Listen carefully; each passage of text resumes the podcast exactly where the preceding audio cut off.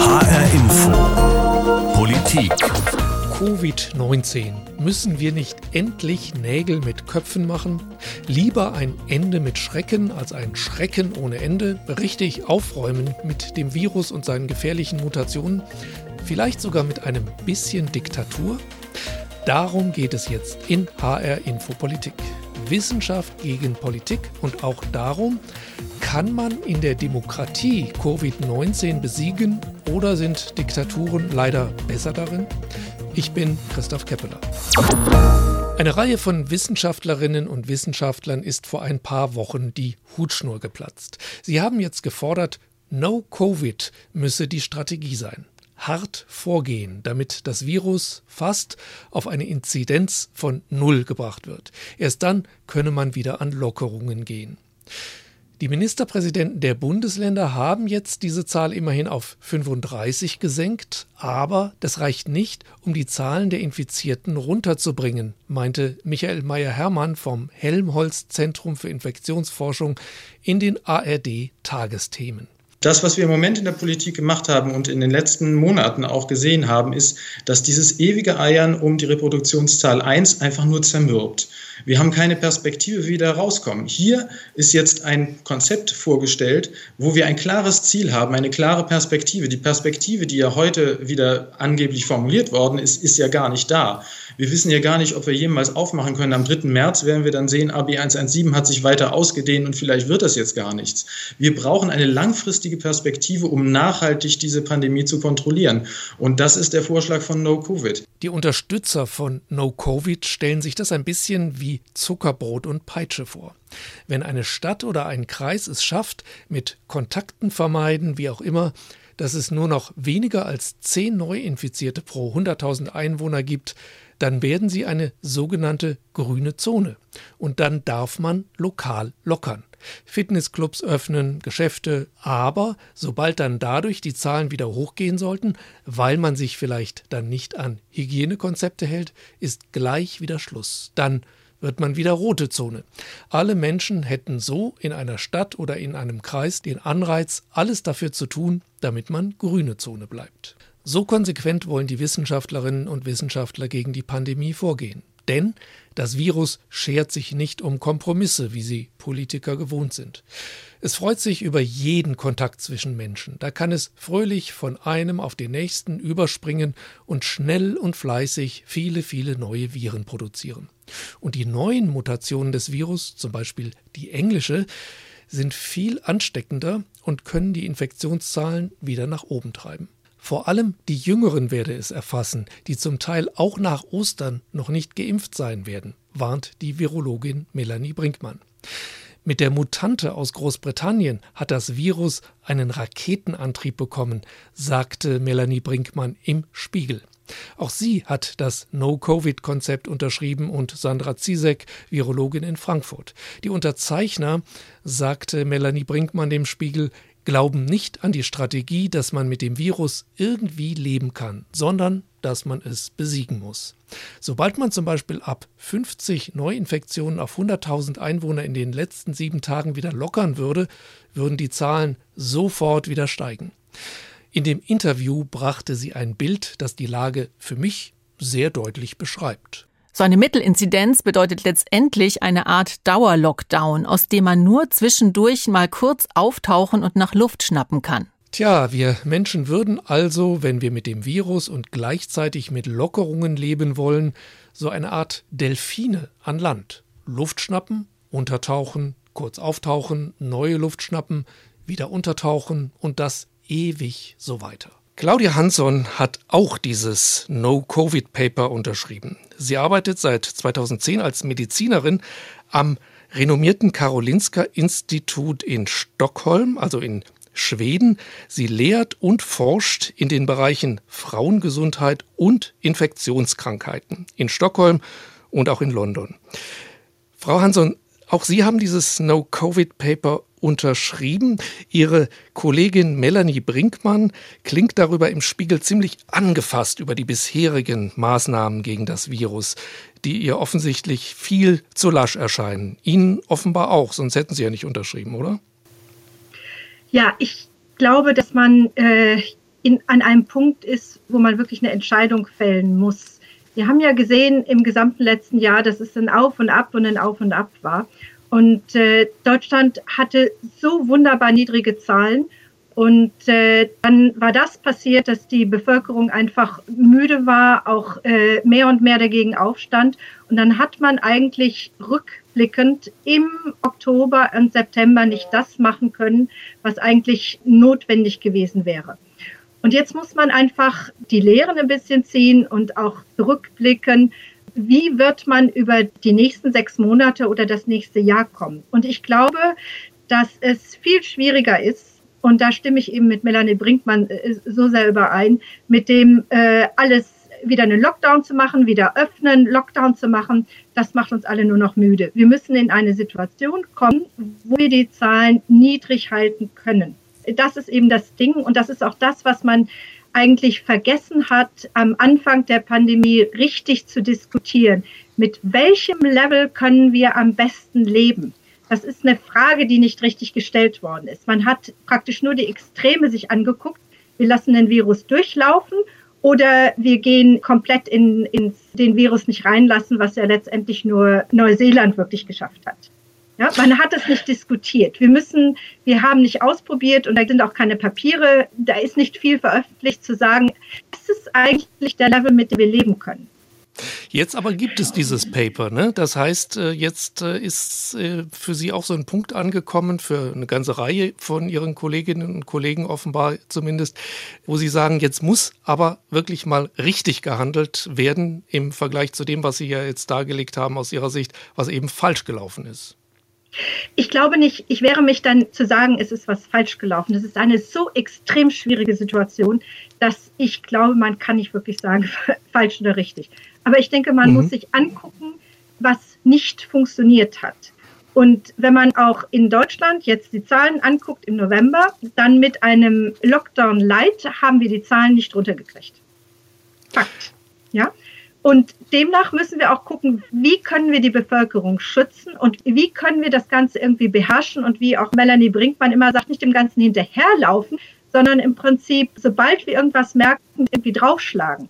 Wir würden ja auch kein Feuer weiterlaufen lassen, weil wir denken, hm, das schaffen wir nicht. Dann würde man auch äh, alle Kapazitäten innerhalb eines Landes zusammenziehen und sagen, wir müssen dieses Feuer runterkriegen. Was für ein Gefühl haben Sie? Nimmt denn die Politik ihre wissenschaftliche Expertise, ihr fachliches Wissen ernst? Ich vermute mal, äh, Sie würden sagen ja, aber nimmt sie sie auch so ernst, wie es sein müsste in dieser Pandemie aus Ihrer Sicht? Dieses No-Covid-Paper liegt ja jetzt vor. Äh, jetzt haben die deutschen Ministerpräsidenten zusammen mit der Kanzlerin wieder etwas beschlossen. Sie wollen den Lockdown noch äh, aber es wird auch schon über Lockerungen gesprochen. Es sind auch schon Lockerungen angekündigt. Fühlen Sie sich da ernst genug genommen, sodass dass man äh, aus Ihrer Sicht dann tatsächlich irgendwie diese Pandemie dann auch bewältigen kann irgendwann oder überwinden kann?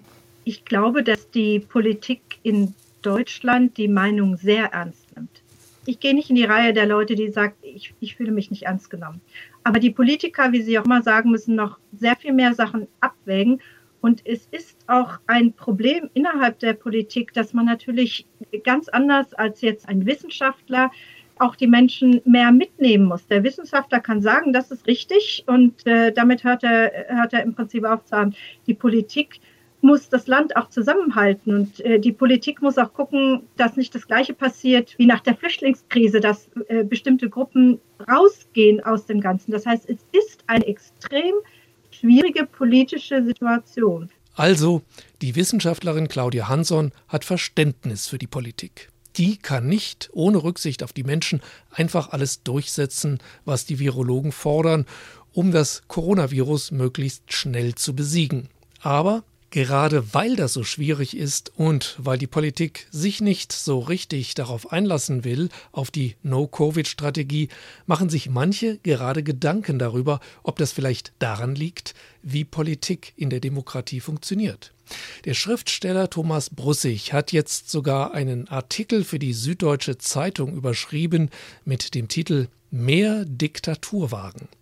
Er denkt, dass unsere Demokratie nicht die Mittel dafür hat, das Virus konsequent zu überwinden. Da sind die Wissenschaftler, von denen sehr viele uns darüber informieren, wie gefährlich und tödlich das Virus immer noch ist. Da wäre es glatter Selbstmord für Ratschläge aus der Wissenschaft erst nach Mehrheiten, Kompromissen und Konsens zu suchen. Das schreibt Thomas Brussig.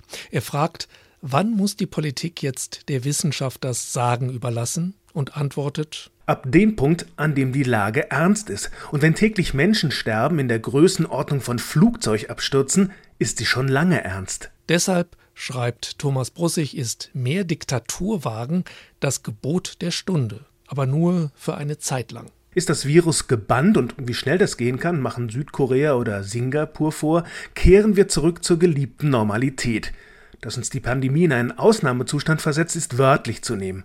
Der Regelzustand bleibt die Demokratie mit ihren Freiheiten und Grundrechten. Aber trotzdem, das wäre ja so etwas wie ein Putsch, nicht des Militärs, sondern sozusagen der Wissenschaft. Politik tritt mal beiseite, jetzt kommen die klugen Virologinnen und Virologen. Wir lösen das Problem mit Corona und danach könnt ihr Politikerinnen und Politiker wieder übernehmen. Mehr Diktaturwagen, das ist natürlich eine schwere Provokation. Über solche Überlegungen habe ich mit Alexander Bogner gesprochen. Er ist Soziologe an der Österreichischen Akademie der Wissenschaften in Wien. Ich glaube, das Problem besteht darin, wenn wir heute davon sprechen, dass wir das Virus besiegen müssen, dass wir das Virus eliminieren müssen, dass es keine friedliche Koexistenz gibt, mit diesem Virus, dann entsteht so etwas wie eine Notstandsrhetorik oder Notstandserwartung. Und im Rahmen dieser Notstandserwartung ähm, kommt dann sehr schnell der Vorschlag auf, die an sich ideologisch geprägte Politik soll doch unbedingt der ideologiefreien Wissenschaft folgen. Also die Politik soll gewissermaßen einem mhm. Wahrheitsmodell folgen. Aber was ist denn dann das Problem daran? Denn wir haben ja gewissermaßen tatsächlich einen Notstand, äh, in dem wir handeln müssen. Und wir wollen dieses Virus ja möglichst schnell eigentlich wieder loswerden. Keiner findet das doch gut, dass man damit äh, kooperieren oder koexistieren muss. Ja, die Frage ist, und da gehen ja auch schon die Meinungen innerhalb der Virologinnen und Virologen auseinander, mhm. ähm, um was für einen Notstand handelt es sich tatsächlich? Äh, wie ernst ist die Lage? Wie realistisch ist das, ist das Ziel, ähm, das Virus mitsamt all seinen äh, Mutationen, die wir jetzt schon erleben, äh, vollständig unter Kontrolle äh, zu bekommen? Ähm, da gibt es Hinweise natürlich auf die äh, Politik und die Erfolge in Australien, äh, in Taiwan, Südkorea. Ähm, Gegenstimmen sagen, naja, die, die sind begünstigt dort durch die Insellage. Also es gibt Expertendissens, um es kurz zu machen, ähm, über äh, den Ernst der Lage und dann über äh, natürlich auch die richtige Strategie. Also ist es sinnvoll, ähm, tatsächlich eine äh, Zero-Covid-Strategie äh, zu verfolgen oder äh, sollte man auch noch ähm, andere Aspekte ökonomische, psychosoziale Aspekte und so weiter für eine langfristige Strategie mhm. Ins Kalkül ziehen. Also, wie ernst die Lage ist, darüber ist man sich, sagt Alexander Bogner, auch in der Wissenschaft nicht einig. Allerdings haben ja nicht nur Virologinnen und Virologen das No-Covid-Paper unterschrieben, und die Strategie wird ja auch von manchen Wirtschaftswissenschaftlern unterstützt, die lieber einen harten, aber schnellen Lockdown hätten, ein Ende mit Schrecken sozusagen, statt einen Schrecken ohne Ende. Ja, richtig. Genau, und äh, die Position hat natürlich auch was für sich. Es ist ja auch äh, sympathisch und ähm, äh, sicher einleuchten bis zu einem gewissen Grad. Äh, mir geht es auch gar nicht darum, individuell jetzt äh, Position zu beziehen oder die No-Covid-Strategie ähm, zu bewerten. Ich glaube, das ist jetzt gar nicht so interessant in unserem Zusammenhang. es ist ja vielmehr interessant aus einer soziologischen Perspektive, sich zu vergegenwärtigen, was heißt das was heißen diese Initiativen für das Verhältnis von Wissenschaft und Politik? Und ich glaube, zu dem Zeitpunkt, wo wir eine starke Notstandserwartung aufbauen, liegt die Schlussfolgerung nahe, dass die Politik keine Spielräume mehr hat, sondern dass sie dem Expertenkonsens, dem wissenschaftlichen Sachzwang unterworfen ist. Der Notstand ergibt sich aber nur aus der Tatsache, dass wir einen bestimmten Wert, nämlich den Wert der, äh, des Lebens- und Gesundheitsschutzes, priorisieren. Unterwegs sind aber Diskussionen entstanden, ob denn dieser Wert tatsächlich absolute Priorität äh, beanspruchen kann. Und es gibt natürlich äh, maßgebliche Stimmen, die dann sagen, nein, wir müssen eine Werteabwägung äh, vornehmen. Und das ist dann natürlich die Aufgabe und das Terrain ähm, der Ethik. Also mit anderen Worten, wir haben dann einen wissenschaftlichen Sachzwang und wir haben dann, der den Notstand äh, kurieren soll. Also wir haben diesen wissenschaftlichen Sachzwang nur unter der Voraussetzung, dass wir einen weitgehend geteilten Wertekonsens haben. Aus dem mhm. Wissen heraus, dass sich die Pandemie so oder so entwickeln könnte, entsteht äh, kein Sachzwang. Der Sachzwang entsteht erst darüber, dass wir uns einig sind, dass wir Lebens- und Gesundheitsschutz an die oberste Stelle stellen. Und ähm, wenn es dann konkurrierende Werte, konkurrierende Interessen gibt, die mit einiger Legitimität auftreten können, dann entsteht die Situation, dass wir tatsächlich von der Wissensebene auf die Werteebene wechseln müssen. Also, so verstehe ich Alexander Bogner. Niemand oder kaum einer bezweifelt, dass das stimmt, was die Wissenschaft über das Coronavirus feststellt, über seine Gefährlichkeit, darüber, was man dagegen tun muss, damit möglichst wenige Menschen daran sterben müssen. Aber, auch wenn es diese Fakten gibt, man muss das auch mit anderen Gütern abwägen. Das ist also keine Diskussion darüber, haben die Virologinnen und Virologen recht, sondern wir müssen auch an anderes denken, zum Beispiel an die Wirtschaft, die Bildung oder die psychische Situation von Menschen. Allerdings bekommen vor allem die Warnerinnen und Warner unter den Virologen gerade ziemlich viel Aufmerksamkeit, meint Alexander Bogner. Wenn man sich dann die Politik, die Wissenspolitik der Expertinnen und Experten ansieht, dann fällt doch auf, dass hier sehr stark so eine Kampagnenpolitik gefahren wird. Also wir haben so eine Politik der offenen Briefe, der Memoranden ähm, und äh, der Statements, die dann äh, zum Beispiel in einflussreichen medizinischen Fachjournalen wie im Lancet äh, veröffentlicht werden und wo die äh, Wissenschaft gewissermaßen Erwartungen an die Politik adressiert. Und diese Memorandenpolitik, äh, die finde ich auffällig und die scheint für meine Begriffe darauf hinzuweisen, dass wir noch gar kein richtiges Kommissionsmodell haben, um einerseits Wissenskonflikte und andererseits auch äh, die schon erwähnten Wertkonflikte ähm, auszutragen. Mhm. Und nicht nur die Wissens- und die Wertkonflikte, also nicht nur äh, Virologie und Ethik, oder Epidemiologie und ein bisschen Soziologie, sondern im Endeffekt auch die Erfahrungen und Erfahrungen der Bürger damit einzubringen. Also ich glaube, wir bräuchten ein wesentlich komplizierteres, ähm, institutionalisiertes Beratungsmodell, um diese Vielschichtigkeit äh, der Krisensituation auch abzubilden. Oh je, es wird kompliziert. Genau darin sieht Alexander Bogners Soziologenkollege Armin Nasehi das große Problem. Wir alle hätten uns schlecht auf die zweite Welle des Coronavirus vorbereitet, schreibt er in der Süddeutschen Zeitung, und er fühlt sich in seiner Einschätzung bestätigt, wonach so etwas wie kollektives Handeln für eine komplexe moderne Gesellschaft fast unmöglich ist, wenn man es nicht politisch autoritär durchsetzen will. Aha, da haben wir es wieder. Auch der Soziologe Nasehi meint, dass es fast nicht möglich ist, so etwas wie eine No-Covid-Strategie als Gesellschaft gemeinsam zu stemmen. Es ist eben so, Politiker müssen Rücksicht auf ihre Wählerinnen und Wähler nehmen und sich vor Wahlen genau überlegen, was können sie ihnen zumuten, was nicht. Und da fände es auch die Medizinerin Claudia Hanson wünschenswert, sagte sie mir. Wenn Politiker in so einer Situation weniger abhängig vom Wählen wären, ja, dass man sich nicht profilieren muss. Ich glaube, dass dieser Punkt nicht nicht gut ist in, in, in so einer Pandemie. Das müsste man im Prinzip, das müsste man irgendwie ein Stückchen ausklammern. Aber nichtsdestotrotz darf man keine Bevölkerungsgruppen verlieren. Mhm. Weil die, die werden radikal später und das, äh, das kann kein Land später wieder auffangen. Mhm. Damit zeigen Sie ein ziemliches Dilemma auf. Auch Sie sagen ja letztendlich, das ist schon ein Problem, dass Politiker noch auf Dinge achten müssen, die ähm, vielleicht dem widersprechen, was Sie als Wissenschaftlerinnen und Wissenschaftler für absolut notwendig ansehen. Da gibt es ja eben manche, die jetzt tatsächlich wirklich sagen, man bräuchte zumindest vorübergehend äh, im Extremfall sogar eine Diktatur oder das ließe sich zumindest äh, mit einer autoritäreren Regierung alles besser durchsetzen. Das sagt man ja dann auch manchmal, gut, China hat es ganz gut hingekriegt, allerdings gibt es ja auch Demokratien in Asien wie Südkorea oder ähm, Neuseeland zum Beispiel, die es auch hingekriegt haben. Dieses Dilemma sehen Sie aber auch als Wissenschaftlerin. Ich sehe das ganz klar. Und ich meine, ich möchte nicht in so einer Situation stehen. Ich möchte im Moment kein Politiker sein. Ich habe da alle Hochachtung. Ich glaube aber, man sollte es nicht so extrem sehen. Ich persönlich finde, wir brauchen keine Diktatur. Wenn wir uns die Meinung in Deutschland angucken und auch die Umfragen regelmäßig angucken, dann steht eigentlich 80 bis 90 Prozent der Bevölkerung hinter den stärkeren Maßnahmen.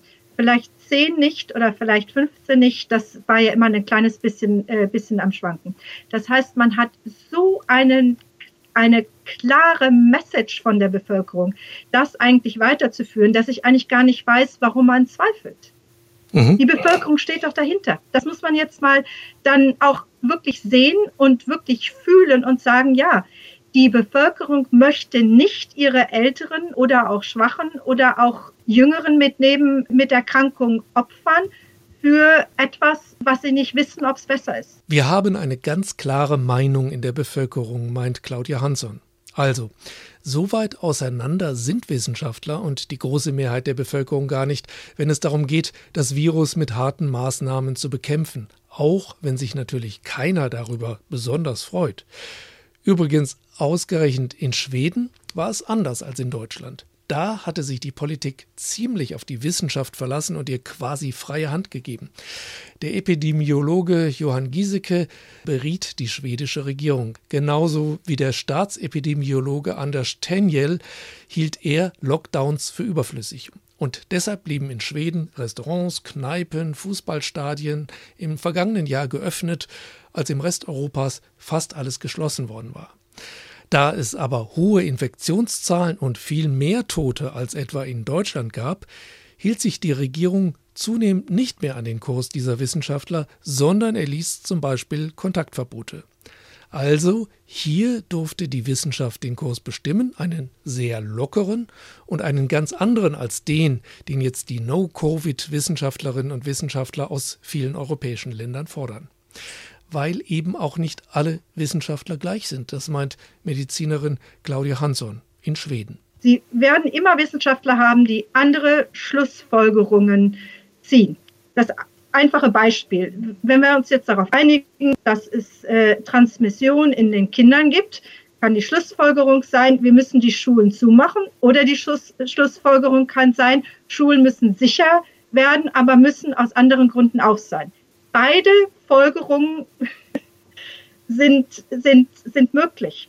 Und das heißt, dass eigentlich Wissenschaft auch zu einem Teil politisch ist. Das heißt, auch in der Wissenschaft muss man mehrere Menschen an einen Tisch bringen und zusammen diskutieren lassen. Auch das muss im Prinzip in einer gewissen Weise eine Konsensmeinungsbildung herstellen. Und mhm. das hat in Schweden nicht funktioniert, weil in Schweden im Prinzip keine breitere Wissenschaft involviert ist, sondern nur eine ganz kleine Gruppe, die am Anfang äh, den Weg vorgegeben hat, mit äh, im Prinzip nur einem einzigen Advisor, das war der Giesecke. Diese Gruppe hat vorgegeben, was gemacht wird. Das heißt, es hat keine Vielfalt stattgefunden. Auch Wissenschaft braucht Vielfalt, meint Claudia Hansson.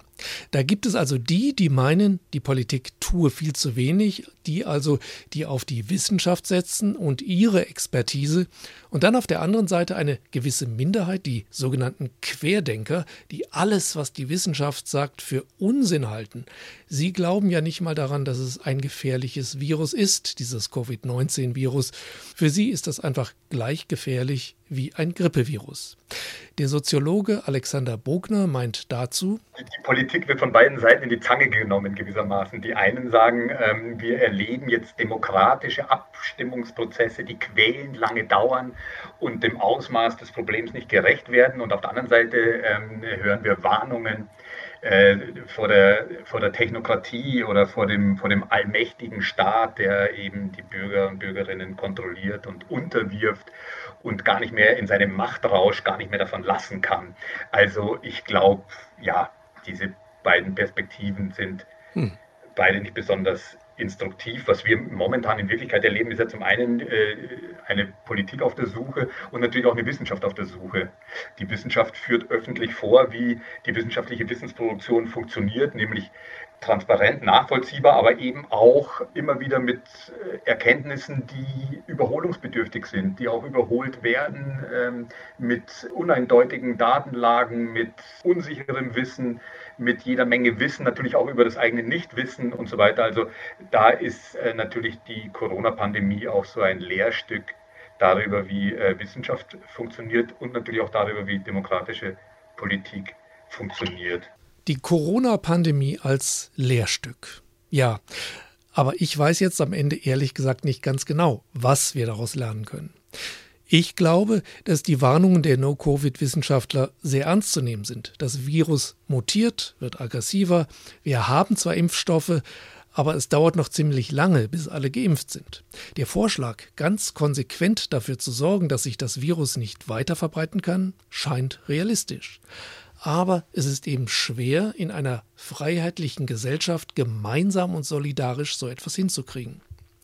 Aber deshalb gleich denken, Och, ein bisschen Diktatur wäre da doch gar nicht so schlimm, nur bis die Pandemie vorbei ist, das ist natürlich auch völlig indiskutabel. Und vielleicht kriegen Wissenschaft und Politik die Pandemie in den nächsten Monaten ja doch noch zusammen in den Griff. Denn es gibt ja noch andere Aufgaben, mit denen sich die beiden schwer tun. Ich sage nur Klimawandel. Aber das ist dann ein anderes Thema. Das war HR Info Politik. Ich bin Christoph Keppeler.